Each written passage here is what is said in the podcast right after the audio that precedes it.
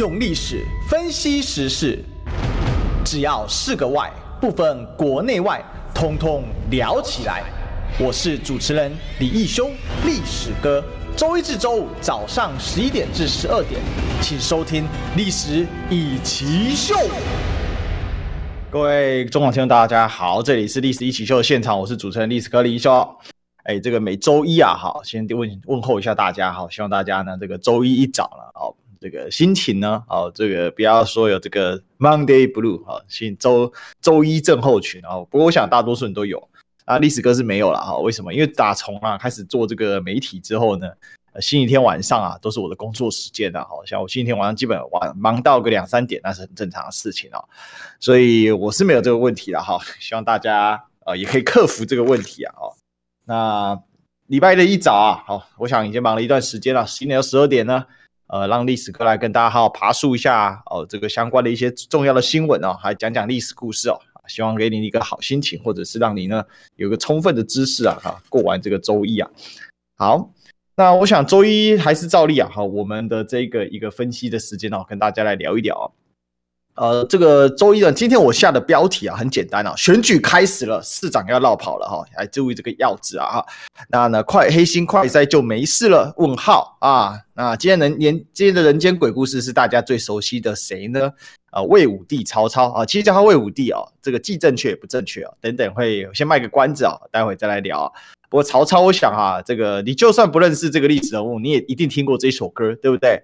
啊，东汉末年得三国。呵呵好，周一啊，好，这个我自己是觉得朝气勃勃啦，至少我这个六日呢，哈，过得还蛮愉快的，不知道大家过得怎么样啊？这个六日呢，啊，这个花了一天呐，哦，这个带着孩子，两个孩子啊，哦，然后跟我妈呢，哈，就是开车呢，哈，就出去绕一绕，哈，绕了绕了三四个小时啊，再带孩子到这个阿昼家去啊，逛一逛，挺好的哦，这个。呃，这个阿昼啊，就我阿公了哈，带带带小孩子去见一下阿昼。老实讲，现在疫情呢，我们出去呢也不敢下车吃东西哦，基本车东西就买回车上吃。再不济呢，哈，找一个比较空旷的公园哦，附近都没有人哦，尤其因为我们喜欢去屏东嘛，啊，其实没什么人在路上啊，那空旷了才下车啊，让孩子稍微透个气啊，因为你一直坐在车上，孩子也受不了啊。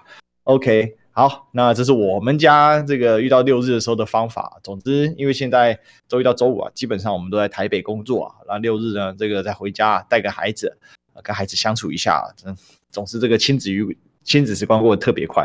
当然了啊，这个是会累啊。好，这个带孩子啊，你周一要做。高强度的上班，对不对？然后礼拜六啊，这唯一休息一天，礼拜天晚上又要工作，哦，所以确实会有一些小疲惫。不过整体来讲还行啊，哈。所以一点点家庭小事琐事分享给大家，希望大家呢，呃，也有个愉快的周末哦。充饱电，礼拜一呢一起来打拼哦。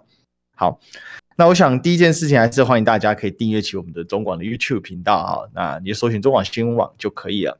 那另外呢，我想同台广报，同同台广。广告应该是还好，知道我等一下稍晚晚上的时候，六点到七点在中广新闻网啊，不对，在中广流行网啊，要接受介介文吉介大使的访访问哦。平常都我访问他啊，今天变成他访问我大家有兴趣的话，可以到这个中广流行网啊，一样有 YouTube 啊，你搜寻中广流行网就找得到，或者是你可以透过那个麦克风呃，用透过收音机去收听哦。好，那我们今天来讲讲这个第一个事实哦。我要为什么讲？直接坦白开场就直接说呢哈，就所谓的。呃，选举啊，开始啊，选举真的开始了。为什么呢？因为蔡英文已经拍板定案了，林志坚呢战桃园，沈慧虹呢选新竹啊，延续绿色执政啊。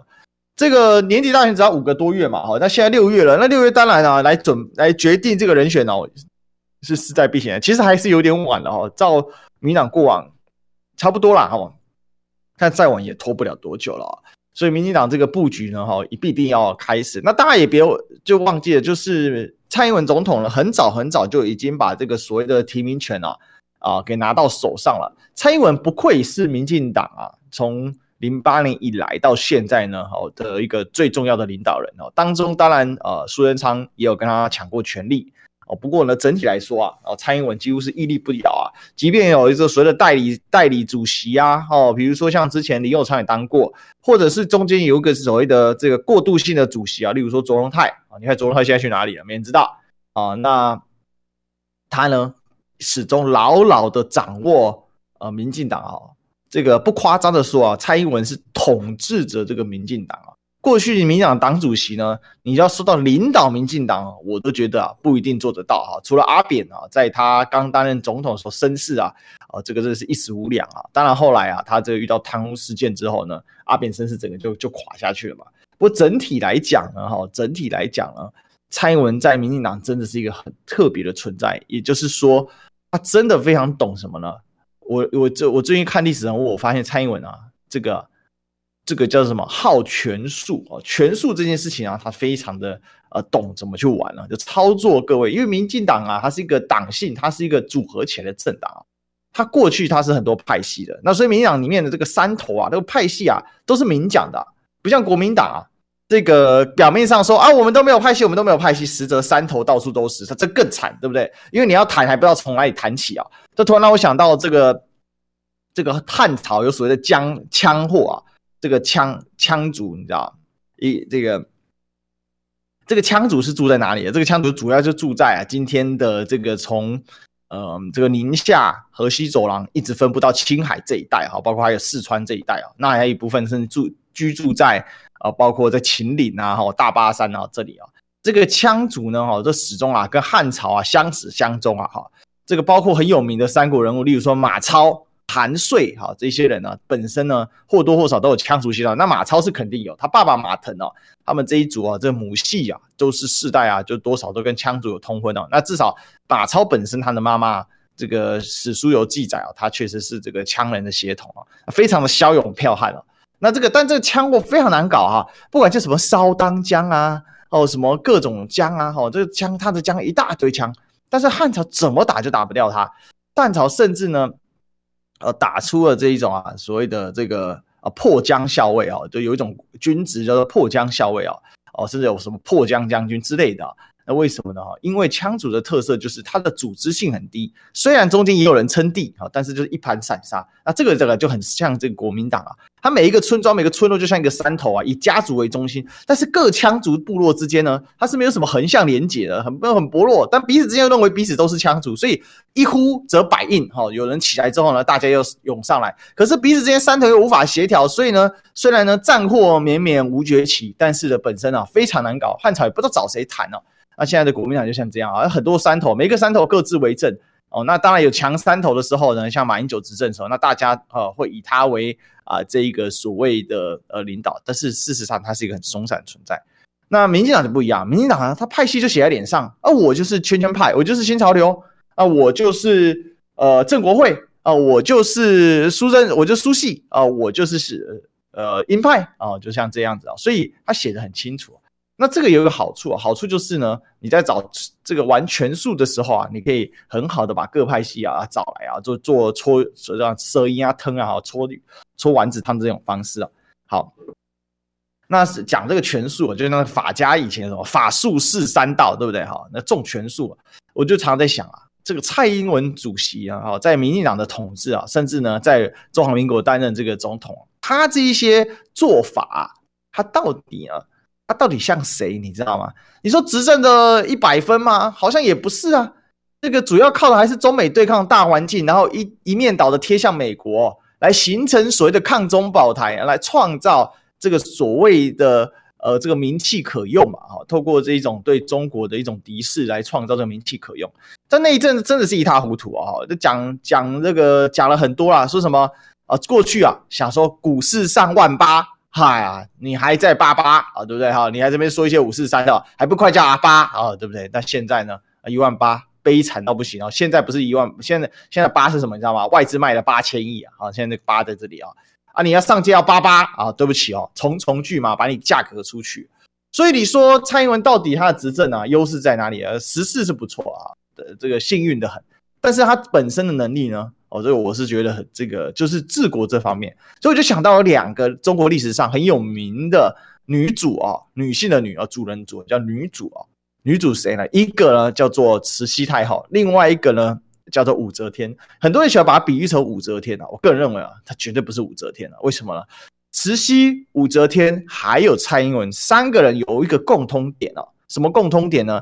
好权术，懂得用权术来治国，因为政治啊。虽然这样讲啊，有一点啊政治不正确，不过政治始终啊是男人的事啊。哦，不管从古代到现代，现代人看起来像是女人有掺和在里面。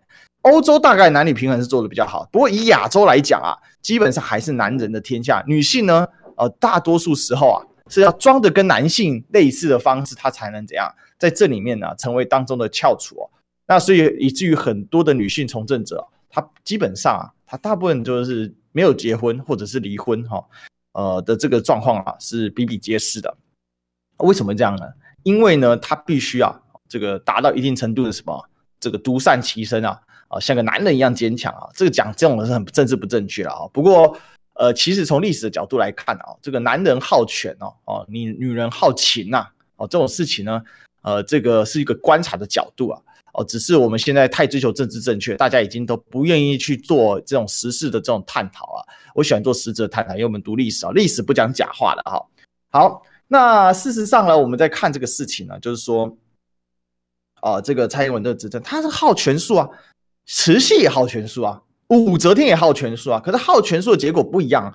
慈禧她要好权术，搞到亡国了；武则天好权术，可是呢，国家呢兴旺的一匹哦，为大唐啊中间做了一个起承转合。他哪怕他自己亲自当了皇帝哦，哦，那他的权术的这个手腕跟能力啊，还远高于慈禧太后。慈禧太后再怎么嚣张啊，不过他还就是清朝的太后而已，还没有自创到朝代。而武则天呢，既可以自创朝代。还可以还政于唐，而且还落得一个善终的结果。为什么？因为唐朝在他之后的所有的皇帝啊，都是他的后代啊，都是他后代啊。这件事所言不假。为什么？因为慈禧太后的两个儿子啊，唐中宗跟唐睿宗啊，都先后担任过皇帝。睿宗的后代呢，也就是唐玄宗啊，呃，一路呢后面一直到唐灭亡，通通都是慈禧，都是这个所谓这个武则天的后代啊。所以，我不认为蔡英文叫武则天啊，因为你要把国家带上鼎盛之朝啊，怎么会是这个样子呢？那他没并没有这个能力，但是权术这一块啊，他倒是真的挺行的。慈禧太后啊，治国是不行啊，但是他很懂权术，他懂得权力平衡。你可以看呐、啊，这个蔡英文总统啊，他非常会这一招啊。他在民进党里面各个大头啊，他就是有办法把他们斗争哦，拉拢哦，相结哦，对抗啊。最明显的是谁呢？头很大，很光，很亮。哦，谁呢？哦，就苏贞昌嘛，他很懂得搞苏贞昌啊，要制衡苏贞昌，哎，有很多的方法啊。当时二零一八选不好的时候，民情涌动啊，苏贞昌很想取代他，但他怎么样呢？他找了一个卓荣泰呢，哦，来作为一个什么？来作为一个殿党的。那卓荣泰也把这个殿党扮演得很好啊，对不对？他就很懂得。哎，卓荣泰什么？是以前谢系的，谢系已经解散了嘛？哈，其实应该说是，呃，单飞不解散的哈。就表面上呢，还是谢长廷辽属三不五时，谢长廷回台湾的时候呢，把这些以前的谢系的好朋友请来喝个茶、吃个饭啊，那是有的啊。你说他们之间横向联合，呃，这个打集体战已经是没有了，各奔东西了嘛啊。比如说啊，管碧玲投奔了蔡英文啊，那这个赵天麟啊啊投奔了这个海派啊，现在永延会。那这个呃卓荣泰呢，哦，则是替蔡英文啊作为一个过渡性的主席哦。但实际上大家都知道。呃，这个卓荣泰时期啊，谁才是真正的党主席啊？还是蔡英文？但他如果不搞卓荣泰这一出呢，搞不好苏贞昌啊、赖清德就联合起来搞他，有没有可能？哎，有可能啊，所以这很难说啊。但他就懂得在这里面呢，四两拨千斤，啪啪啪啪啪，好，就把这个权术给搞定了。所以今天蔡英文啊，我说真的，他真的是民进党啊有史以来统治最久的党主席，真的要统治这个字啊啊！所以这个叫什么？选举开始了哦。那这个开始呢，不是说选举过去就没开始，而是一个正式开始。砰！鸣枪开跑，嗯，大家开始用力往前冲的时候，林志坚拍板站桃园哦哦，那这个沈慧虹选新主，那沈慧虹事情我们改天再说说吧哈。那重点是什么？重点是林志坚啊，马上被批啊，因为什么？因为当初的批韩国瑜是这个落跑市长啊啊，结果呢，现在自己啊哦，这个要来选啊桃园了，那他会请辞吗？我不知道。他当然，他请辞对他没什么影响了。为什么？因为中央可以直接派任新的市长。但是一请辞呢，他肯定是落跑市长。那不请辞呢，他呢啊，四个月内啊，他因为他必须迁户籍嘛，七月迁过去，十一月选举完啊，十月二十六还是二十八哦，十月底选举完，那在一个月才要交接，所以他一定没办法完成交接。他一定呢，他只要户籍一迁，那天底下哪有一个市长户籍不在自己的城市里面呢？这话说出去啊，能像样吗？能听吗？能闻吗？当然是不行啊！所以他现在非常的尴尬。但是为什么一定要蔡英文拍板呢？呃，这就是蔡英文懂得权术的地方。我刚才讲武则天懂权术，他为了要怎样要打击呢？因为大家知道唐朝啊是由勋贵啊，唐朝其实是个阶级社会啊，是由勋贵世家大族啊所共同组成的统治阶层啊。那他们为了要打击这一些世家大族和勋贵，或者更说了哈，就是说为了要限制他们的权利。皇帝一定要自己御用的文人啊，那这文人一般很难找，因为大部分当时世家大族啊，读书写字啊，啊自成节派啊，那就靠的就是家族的血统家学嘛。那你皇帝怎么可能有可能这个说死他呢？所以你要自己想拉一般的寒门，那一般的寒门很难拉，很难找，怎么找呢？所以他就怎样把科举制度给发扬光大。所以从武则天开始啊，科举制度啊就越来越完善了。所以武则天懂得啊用制度。创造啊，开中国历史之先河啊。当然，过去这个科举制度在隋朝就开始有雏形了。那武则天把它怎样发扬壮大，留了一个很丰厚的政治遗产啊。而慈禧太后就没有啦，慈禧太后考权术，她呢就这样，哎，恭亲王上来把这个顾命八大臣肃顺给干掉哦，把齐祥派干掉，开始开启了同治的时代哦。那恭亲王权力太大，把恭亲王干掉哦，那换下一个哦，再上来哈、哦，可能呢换下一个什么，换小五爷上来。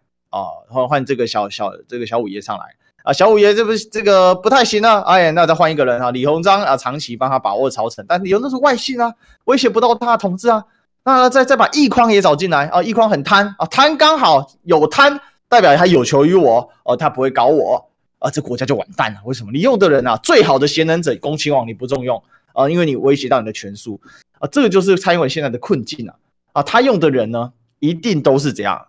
绝对没有什么忠良之辈啊，奸佞之辈多啊。那这种奸佞之辈呢，一定要有一些性格上的缺点，他才能好用。林志坚就是个典型的代表。林志坚呢，贪名好权，好，那另外呢，他没有派系，他背后是柯建铭，所以呢，贪名怎样呢？你看啊，他在新竹啊，他非常重视他的声誉啊，他一定要在新竹创造这个好的声量。尤其对他这种年纪的，在民进党就已经站足，所以四十几岁就已经在当市长了啊。呃，这个啊非常的重要，所以呢，贪名他跟这个另外一个啊，这个基隆市长啊，啊，这个非常非常的像啊，呃，两个人都是属于怎样啊？这个属于贪名之辈啊，贪名好权啊，因为年轻人他权力要抓得更紧啊，好权是什么呢？他很怕下一个找不到他的位置啊，啊，下一个找不到他的位置，所以呢，这个蔡英文最喜欢用这种人了。但是呢，对比这个基隆上林佑这个林佑昌来说啊，林佑昌本身是有派系的。他本身呢是正国会的，所以林右昌啊，蔡英文呢就会这样会忌惮他。为什么？因为我用了他，那正国会势力会不会起来？尤其正国会今年啊，在这个北部的初选，特别新北的初选呢，选得非常的好啊。基本上呢，这个苏系的危机很大啊。那怎么办？而且这几年正国会吸收了不少青年才俊啊。哦，包括呢背叛蔡英文的啊，对不对啊？这个他们都都有找到了。那所以到后来说啊，这个林志坚呢，把他派去桃园，林志坚呢？当然是这样，好好好啊，这怎么不好？点头称是啊。那问题是他落跑啊，他落跑呢，所以他就要怎样？蔡英文来帮他解这个局。我是被总统征召的，我是被党主席征召的啊。我呢，啊，这个啊，不是我自己愿意的啊。但是他就要贪这个名，好这个权啊，这刚好对蔡英文的位置啊，再加上是个小鲜肉，这口味极对啊。可是你别说落跑市长，他说，哎。韩国也是落跑，我不是落跑啊！这个时候又出来落跑之论啊，结果 PTT 马上有人酸啊，说啊这个啊叫做呢绿色韩国瑜 VS 韩国瑜副手谁会赢啊？在讲桃园这一局哦哦，所以这个非常的好笑，这个 PTT 这个下面啊，在在那边酸这种事情啊。好，那这个当然了，啊，林智坚我们都知道，本来讲了一副啊，跟着啊跟新竹啊哦这共存亡，为什么呢？我就说他真的是好名贪权呐，啊。好名号在哪里？就在呢，这个今年四月的时候，大新竹合并升格啊，大新竹合并升格啊，有没有？年底这个林志坚呢，当时呢，到处为了这个事情啊，到处奔走啊。好，如果你现在打开 YouTube，你可以看到啊，林志坚当时呢，基于对家乡的热情，对大对新竹热情的这个提倡啊，大新竹升格，要将新竹打败，打造成呢美国西雅图那样的创新城市啊。哇，这照片拍的真好看啊！那是不是预算都花在摄影师身上，我就不知道了啊。希望我也有这么帅的摄影，这么这么厉害的摄影师哦。所以他就是一个贪权好财之徒啊，贪他应该说贪权好名之徒啊。我做这些事情呢，哦，我不说这是我权利，我本身我还要跟你讲说呢，我这个是怎样？我这是为了公而不是为了私啊，好，为了公而不是为了私啊。所以你可以看到，如果一个国家都是这样的一种官员在当啊，全充所谓的政治要角的话，这国家政治会好吗？那绝对不会好的嘛。因为这个所谓的贪权好名之辈啊，它的背后啊。这跟所谓的一般的这一种啊，这个好权重利之辈有什么差别？好名啊，好利者啊，这个贪财嘛；好名者呢，对不对？好名者呢，贪这个名。那贪名比贪财啊更严重。为什么？因为贪名呢，他就会贪财；而贪财呢，他不一定贪名。那名就怎样？名财皆要。哦，我贪名呐、所以呢，我表面上一定要怎样演得更厉害，所以贪名者啊，他是怎样更积极，更加的敢于呢做出不要脸的事情。为了要贪名，我什么演都演得出来，做都做得出来，突然之间落跑都不是一体了。这就是我们现在当朝的悲哀啊！这个就像我以前常说的《诗经》里面那一句话，叫做什么？风行草偃，上面吹这种风，下面草就跟着这样去。那现在看到的林志坚就是这样的一个状况嘛，贪名好权，他很担心他没有权利，所以呢，积极的来给蔡英文做啊、这个利用蔡英文的剩余价值，最后两年的权利，赶快来铺排自己。贪名啊，我的名声要够好哦，那这更难产了、这家伙啊，这个啊，他会非常的敢哦，什么不敢，我、通通都敢。反正呢，他就要把自己打扮成样哦，既是婊子，又是贞洁牌坊哦。这样讲虽然重了一点了。不过这就是我看到的现象，这是历史人物当中的一个非常典型的一个角色，既贪名啊又好权哦，那这种的这种人啊，是非常非常就一个字啊，贪心呐、哦，非常的贪心呐、啊，就像我也很贪心，想要个进个广告一样，我们进广告，用历史分析国内外，只要是个“外”，统统聊起来。我是主持人李易修，历史哥。请收听《历史易起 SHOW》，欢迎回来，这里是《历史易起 SHOW》的现场，我是主持人历史哥李修。今天来讨论的啊，选举开始了哦，我刚才已经跟大家说，就开始了哦。蔡英文这样一点哦，就战斗位置了。那这个就战斗位置呢，它会全面来清理战场哦，包括什么？包括现在因为不够分而导致的大量光怪陆离的事件。什么样光怪陆离事件呢？就是黑心快筛啊，最近最严重的。不过这边要提醒大家啊，到目前为止啊，新冠疫情造成五千人以上的台湾同胞损失了生命哦。大家知道九二一才多少人离世吗？九二一才多少人死亡吗？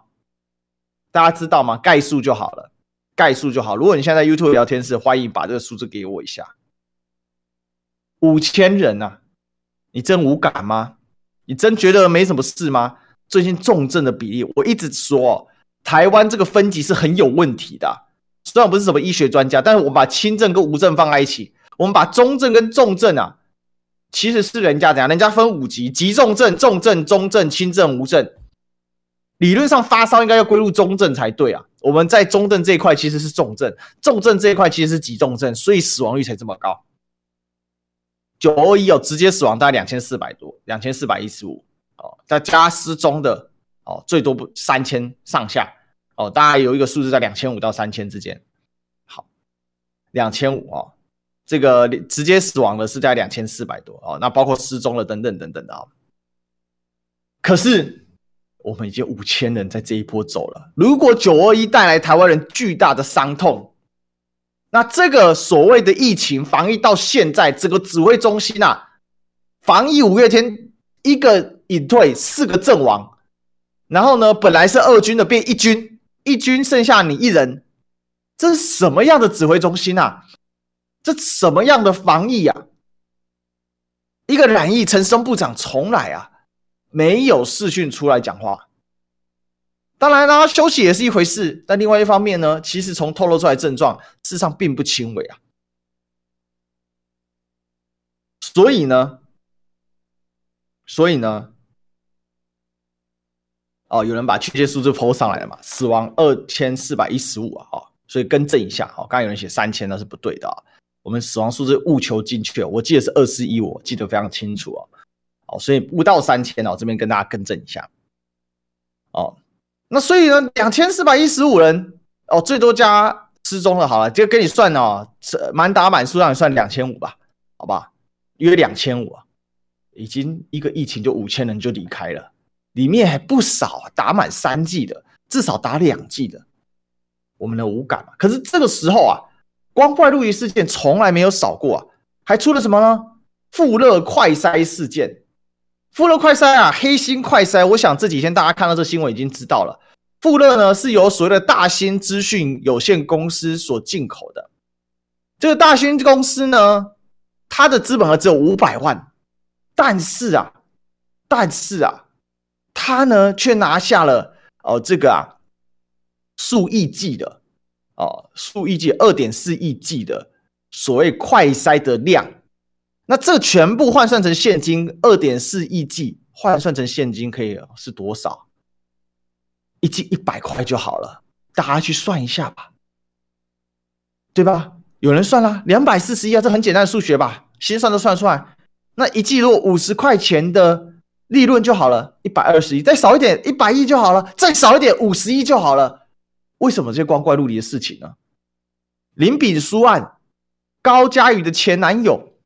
林炳书案，网军头子，新潮流某大佬汇了两千九百万，到现在有没有查呢？财产来源不明罪，不不明罪有没有要查呢？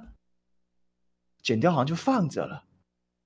一个一个所谓的，就算你叫家暴、叫伤害事件好了，可以积压这么久吗？他是杀人犯吗？他是陈进兴吗？积压进见啊！对吧？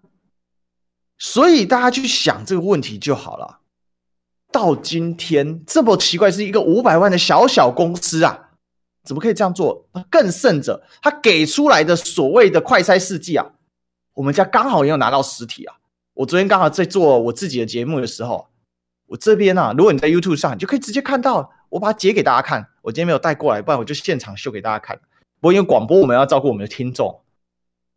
富乐快筛现场开箱给大家看，里面还附有什么？还附有陈其迈市长的指引。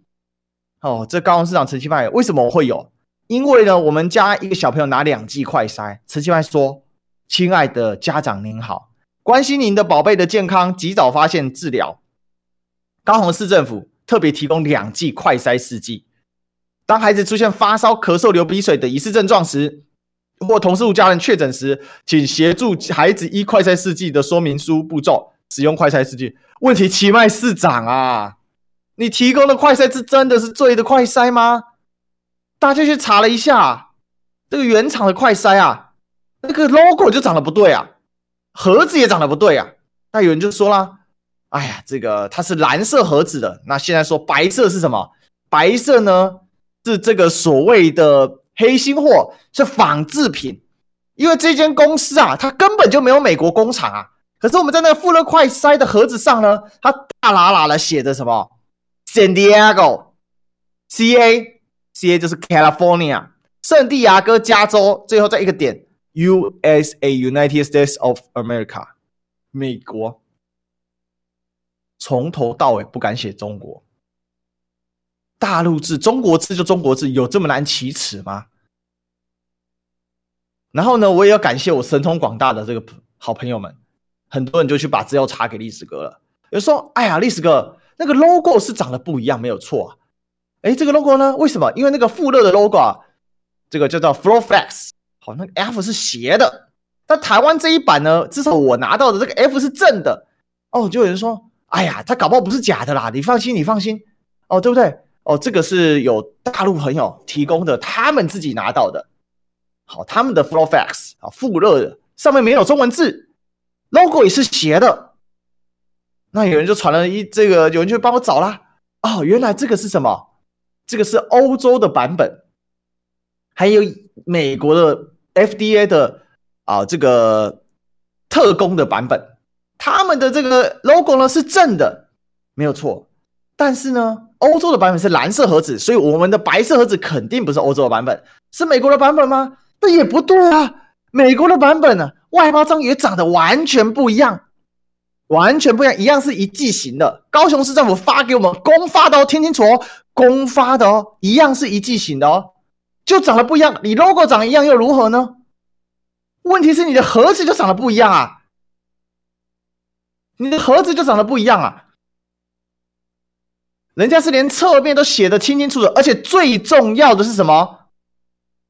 美国版本的富勒的侧盒子上面就写的大大的、斗大的三句三个英文字母，三不是三个英文，三个英文词汇，Made in China，中国制造，中国制造。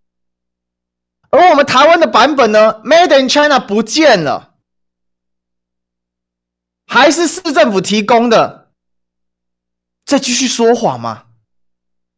这就是光怪陆离的事件。一个统治者啊，他只好权术啊，而不好实质统治的时候，他下面的人就是怎样贪名、好利、好权之徒，都是贪。这个好啊，喜好的好，不过是贪的另外一种写法而已。其实直白讲，就是贪权、贪名、贪利之徒啊。所以他就会弄出什么？就会弄出这么荒谬的快筛。没有一个地方是对的，人家有 Made in China，那你的 Made in China 在哪里呢？你的 Made in China 在哪里呢？这么清楚。如果你现在在看直播的话，你可以直接看到，我都帮大家整理出来的 Made in China，人家英文写在哪里？写在这间公司 Acon 这间公司，I Acon 这个公司呢，它的 Laboratories 哦，爱康实验室。这个公司，这确实是在圣地亚哥，加州，美国。但是我们只写上部，不敢写下部。工厂在哪里？中国字为什么不敢说？因为很简单嘛。因为现在就直接这样一推四五六，都是中国害的，都是中国制黑心快筛。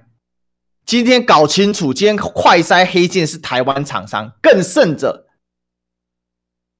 我开箱了，我拿出来的快筛试剂长得呢，跟中央社啊所提供的快筛试剂还不一样。为什么？在这个中央广播电台的这个新闻里面，不是中央社，中央广播电台的新闻里面呢，台中市政府啊，向大兴资讯公司所采购的富乐快筛试剂，它所拿出来的快筛试剂本身呢，虽然会出现异常，没有这个所谓的 CT 线哦，C 线就是你有没有是一个有效检测，T 线就是你是不是阳性的。我想这个很多人做快筛都已经懂了，C 线显示不出来，但是呢，它上面有个 QR code，接下来有一行序号，然后呢，再来是 CT 的那一条检测的区域，再来呢是写的二零一九 N COVID 哦。的标示最下面是写着是什么？是那个滴滴入我们的这个检测容易的地方，下面写个 S。好，我自己看到的版本，甚至是没有序号的，里面是没有序号，长得就是跟人家不一样。这是哪里来的组合货啊？是一样的，你 logo 抄的是美国 FDA，你里面放的快筛试剂呢？不知道哪里来的野鸡货，连个序号都没有，这长得就是不一样啊！请问哪里一样的呢？台中的版本跟高雄的版本还可以不一样，盒子也没有个地方一样的，表面上的这个 logo 是美国的 logo 啊，跟所有人家中国在坊间卖的长得完全不一样啊！而且人家中国方间卖的一定有序号，我这个中国大陆的观众朋友，我的粉丝。拍了一张照片传过来的，他们拿到的版本，蓝色盒子，富勒的这个英文标志呢，FlowFlux 是斜体的，这个 Flow 是斜体的，它的下面的快筛试剂是有序号的，啊，奇怪，就台湾是世界上最奇葩，那盒子呢，包装长得不一样，包装长得不一样，人家上面有一个新冠的一个标志，新冠新冠病毒的图示。我们上面没有，布局也长得不一样，但是 logo 抄的是美国的，没有错，一样是一剂版本。人家上面写 Made in China，我们把 Made in China 拿掉，只写美国。打开里面的快餐四季呢，也长得不一样。到底哪一件事是真的？到现在从头说谎到尾，从头说谎到尾。更甚者，他还经过了高雄市政府的认证，里面还放了一张陈其迈的贴心小指引啊，各位。所以选举开始了，市长要落跑了，但是黑心快三没人关心的啊。我查了一下新闻热度啊，最近一篇新闻呢，已经不是一两个小时之前的了。啊，这怎么查出来的？其实这没有很难。国民党说他们上网一个多小时就查出来，就觉得有问题啊。这么荒谬的事情发生在台湾，就是盗匪公行于世啊！一群强盗在菜市场上面啊，钱给我交出来，菜给我丢出来，肉给我，大爷我就是要了。旁边的人侧目着他，一句话不敢讲。突然之间呢，这个菜市场的管理员呢跳出来说：“哎呀，大家注意啊，我们菜市场要选下一任管理员呐！”要选下一任管理员呐、啊！盗匪继续抢劫，菜市场管理员完全视而不见，他就是想着他要选下下一任管理员。哦，大家注意啊，下一任有王小明，我亲自推荐啊，我们来选他这一排的这个排长啊。这就是台湾现在的现状啊！这就是台湾现在的现状。到底这个富勒的这些东西，怎么会没有一个地方是兜得起来的？标签兜不起来。盒子兜不起来，内容物兜不起来，试剂兜不起来，CT 线也兜不起来。你到底是什么东西啊？你到底是什么东西啊？五百万的公司拿到二点四亿计的合约，各家采购的高高兴兴，高雄市政府采购了一大堆，采购一大堆还赶着公然的发出来给大家说，孩子要是确诊了，赶快测。你发一个不合格的。给我发一个不知道哪里来的野鸡货，一个黑心快筛给我，你是要害死我孩子吗？你是要害死我孩子吗？还要多少恩恩这些官员才会理解，才会理解你们在干什么事情啊？还要多少的网军继续护航？每周一到周五啊，我们在中广讲评的时候，没有一天哦，听清楚了，没有，no。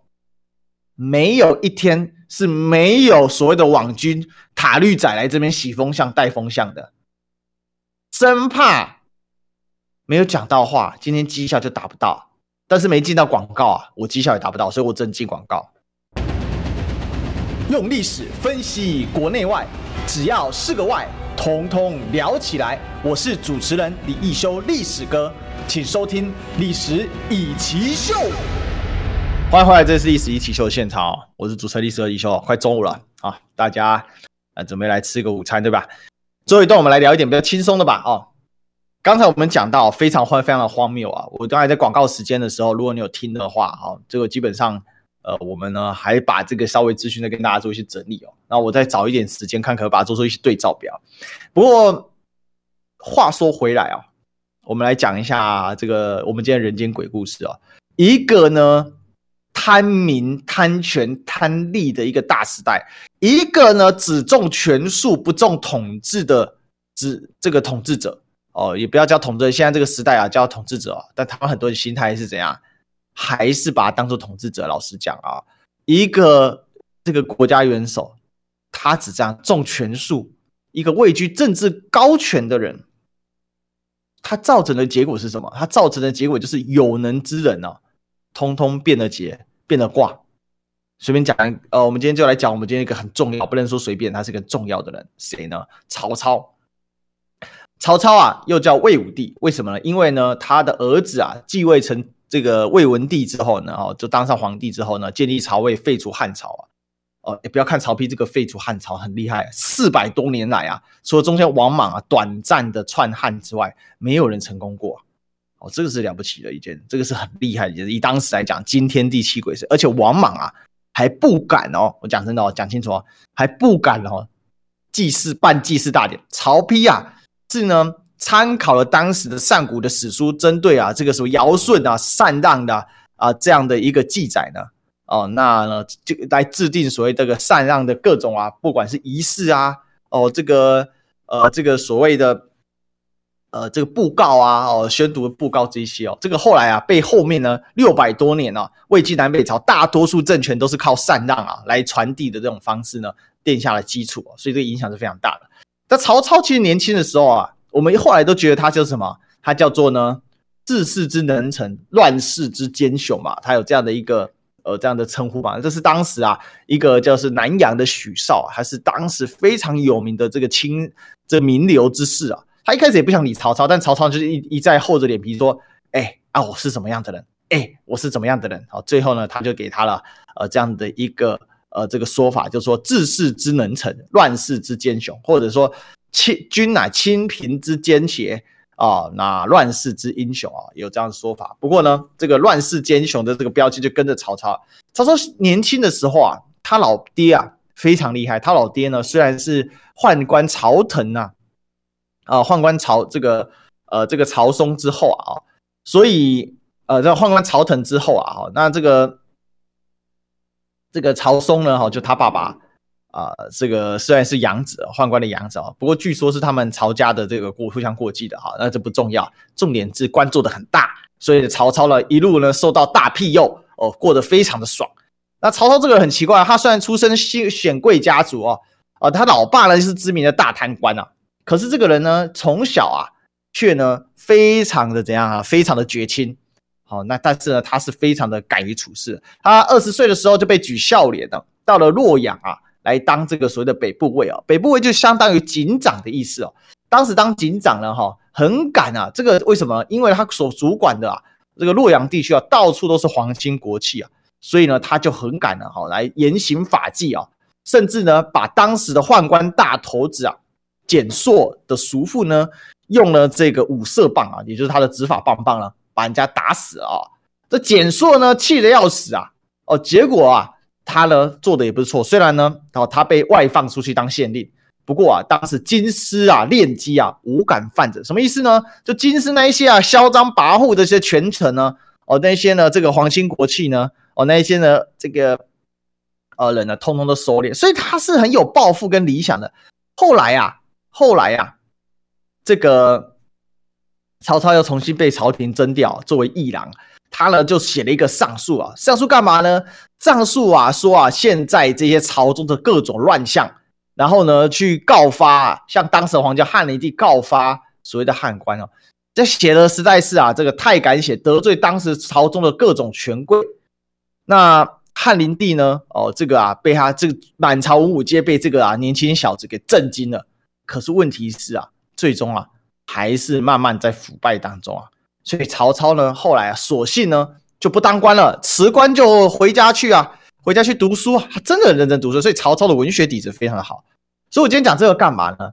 曹操后来再复出啊，就变成一个冷血无情啊、凶猛的奸雄啊。这个三国里面呢，三家啊，曹家、刘家跟吴家、呃、跟孙家啊，哦，曹曹魏、蜀汉跟这个孙武啊。曹操的曹操本人啊，光自己屠城屠了四五次啊。他的手下呢，像夏侯渊啊，也是勇于屠城啊，非常的凶狠凶猛啊。甚至呢，有人呢，这个在平邑讲他几句啊，就是在乡间里面呢，讲曹操几句坏话，就把人家这个怎样，就把人家整个干掉啊，啊，全家族诛这样的事情也有做出来。他的性格一转呢，变成真正的奸雄。本来呢，其实也是想要匡正曹丕，虽然呢。他是权臣的后代，他是贪官的后代，但是他本身啊，真的是有心要向上的。所以呢，他大家要有心要向上的时候，满朝文武啊，都是好权、好钱、好名、好财，也就是贪财之辈、贪权之辈。年轻的曹操，那一个抱有理想性的曹操，就永远不在了。今天的台湾就是这样，上行下效，整朝的文武官员。个个是贪名好权之辈，那下面那些年轻人呢？哪怕他曾经有理想有抱负，哪怕他出身啊也不是这么的干净，可是总有一些人有对这个国家想要尽一份心力的吧？可是当你是这样的环境的时候，这些人终究是要质变的，这些人终究是要质变的，这就是一个台湾现状的悲哀。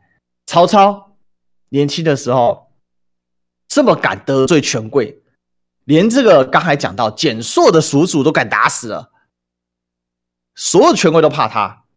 可是他几次做的再好有什么用呢？他以前曾经在东郡也当过官。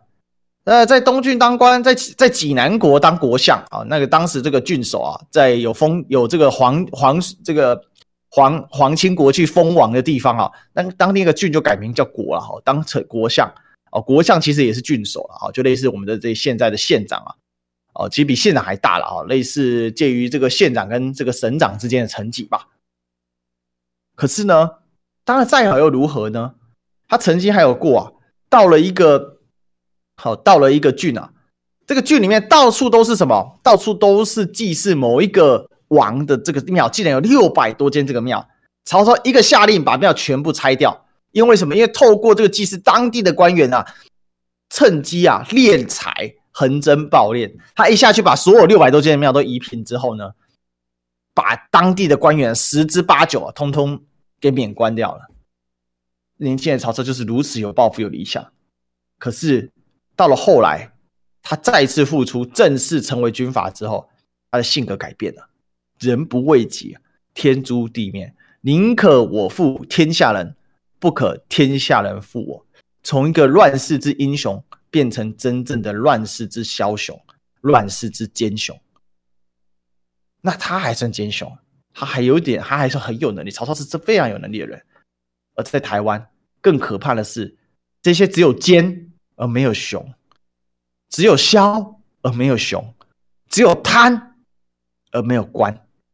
官，他们人家叫贪官，他叫官贪，他们叫官贪，用官来贪。你就看这个富乐事件为什么要提出来？你看食药署长他背后的政商关系如此之紧密，他的弟弟，他的弟弟过去是蔡黄朗的兄弟在支持的。这一种迁来迁去的结果，就是满朝文武啊，还有多少人是真的为这个国家尽心尽力的呢？满嘴爱台湾的民进党，最终所干出来的是爱台湾还是害台湾呢？这才是现在这个当下的状况。这些人以苍生为刍狗，干出富乐这种黑心快筛事件，他竟敢做这种事情。一个快筛不知道哪里来的，里面没有一个东西是正经的。这个要是延迟就业，害死小朋友，害死多少小朋友已经够少了。他们有感觉吗？他们当初在制造这些快赛是有感觉吗？一点感觉都没有。所以要是靠谁有感觉，要靠我们一起来努力，把这些事先给发生出来，才有真相。很感谢今天大家的收听，我们明天再相见，拜拜。